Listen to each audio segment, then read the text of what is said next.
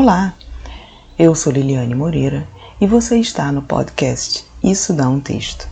Aqui, o foco é o nosso extraordinário cotidiano, que tem muito a nos ensinar. O tema de hoje é Alegria Incomoda. Sabe quando a gente chega alegre da vida para conversar com uma pessoa e volta mais sem graça que a top model magrela da passarela? É, não brinca com esse negócio de energia não que é muito sério. Vibração negativa, mau humor, pessimismo, baixa autoestima, está tudo interligado no útero da inveja. Pode reparar, gente que é chegada a um probleminha, a uma doencinha, a uma fofoquinha, a autopiedade, não sossega enquanto não arrastar todo mundo para o buraco da tristeza. Se a criatura está numa roda onde a maioria leva o mesmo papo sem graça, muito mais por obrigação de conversar qualquer coisa do que pelo prazer de estar junto, aí beleza, ela está segura. Sabe que não é feliz, mas naquela rodinha desmagnetizada, ninguém é também. Até você chegar, leve, sem jogar a culpa no colo dos outros, disposto a rir de si. Propõe um brinde à vida, conta sobre uma palestra interessante, um filme imperdível, a ansiedade pelo show do ano, suas gafes, elogia um e outro. As pessoas da roda vão entrando na sua energia positiva. Os risos fluem com facilidade, assim como as soluções para os problemas do Brasil e da África. Viagens são combinadas, ainda que todos saibam que nunca serão realizadas é somente pelo prazer de imaginar se arrumando as malas, planejando passeios, despreocupadamente. Tudo muito bom. Se não fosse a tal pessoa da cara amarrada, ela briga contra o próprio corpo, que tenta relaxar, mas é contraído. Briga com o próprio riso e o segura. Mas a briga maior é contra você. Ela torce para você ir embora faz questão de mostrar que não está achando a menor graça das suas graças. Distorce o que você diz e cria uma situação de embaraço para você. Quer um conselho? Saia de perto o mais rápido que puder, antes que se convença que a alegria não é a melhor coisa que existe. Eu sinto na hora a energia baixa das pessoas. E o pior é que por algumas delas eu sinto carinho e até forço a barra para encontrá-las.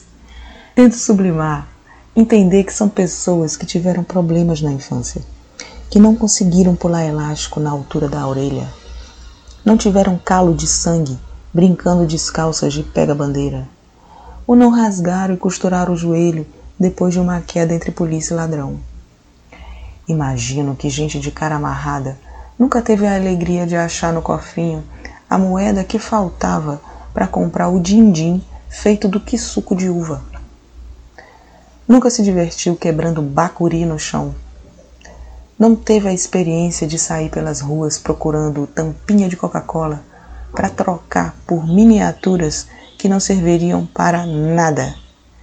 E não tiveram a sorte de encontrar a figurinha que completou o álbum. Uma pessoa amarga não pode ter tido prazeres doces assim. Mas é justo o mundo todo ter que pagar essa dívida? De mais a mais, quem é que não teve a porrinhação? Quem não teve o apelido cruel? Quem não beijou mal na primeira vez? Quem não teve que dividir o último iogurte com o irmão? E quem não teve irmão? Ou iogurte? Na minha história, por exemplo, aos 13 anos de idade, assim como o Marvin, eu sentia todo o peso do mundo em minhas costas. É verdade que o peso tinha a ver também com a abacatada que a minha mãe me dava todo dia até os 10 anos de idade. Dos 10 em diante era cremogema, era peso nas costas, na barriga, nas pernas, mas além disso, tinha o peso de cuidar da casa e do meu irmãozinho adorado, atentado, dois anos mais novo que eu. Não tínhamos empregada. Meus pais trabalhavam fora. E aos 11 anos, eu já limpava a casa e finalizava o almoço que minha mãe deixara encaminhado pela manhã. O feijão preto já estava na panela de pressão. Era só acender o fogo e desligá-lo após 40 minutos. 40 minutos? Dá tempo de uma partidinha de pega-bandeira, né não? Liguei o fogo e fui brincar. 40, 60, 120 minutos depois e. Corram que explodiu alguma coisa no apartamento! gritou a vizinha. E eu, do meio da quadra, apenas por curiosidade, eita, qual foi o apartamento, gente? E a vizinha desesperada, Lili, acho que foi no seu. E eu correndo, o feijão! Correu atrás de mim toda a garotada que estava brincando e mais os vizinhos fofoqueiros. Enfim, barraco comum da classe média. Quando entrei no AP meu mundo explodiu. Tinha feijão por toda a cozinha, principalmente no teto, mais difícil de limpar. Tudo estava roxo. Eu só pensava na bronca da minha genitora. E como autêntica gordinha, lamentei pelo feijão que não comeria. E Mames chegou. E eu chorei muito, porque a briga foi grande. As brincadeiras na rua foram suspensas por um mês, por motivo de feijão maior. Mas teve um lado positivo. Eu curei o calo de sangue no pé. É assim a vida de todo mundo. Numa hora estamos brincando, noutra de castigo. Pra que seu estraga prazeres da roda? Pra que culpar o mundo inteiro por seus problemas de estimação?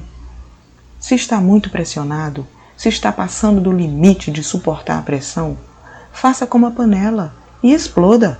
Jogue fora tudo de uma vez. Livre-se do que está demais. Depois é só limpar a panela e preparar uma nova feijoada completa. Eu sou Liliane Moreira e este foi mais um episódio do Isso Dá um Texto. Até a próxima!